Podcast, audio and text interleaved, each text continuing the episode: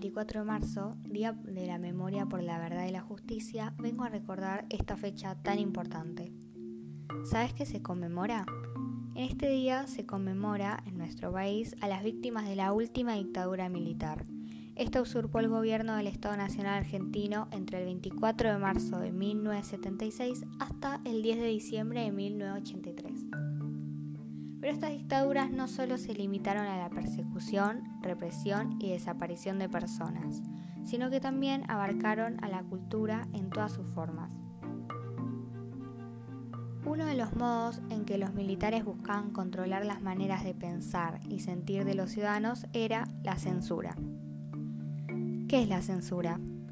Llamamos censura a la acción de examinar una obra destinada al público suprimiendo o modificando la parte que no se ajusta a determinados planeamientos políticos, morales o religiosos, para determinar si se puede o no publicar o exhibir.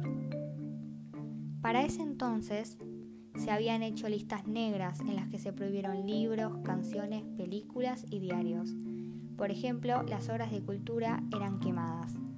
Se perseguían escritores, artistas, profesores, periodistas y deportistas.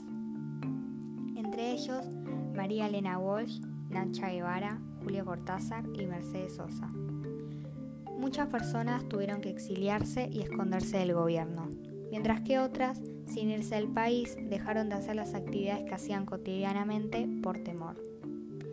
No existía la libertad de expresión.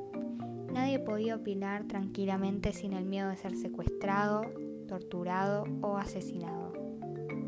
Así que sí, la censura es violencia y hay de ella alrededor de todo el mundo.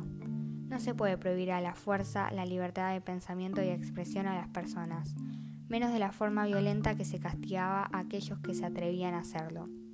En nuestro país, la censura nos dejó pérdidas humanas y aportes culturales que podrían haber hecho algún cambio significativo en nuestra sociedad.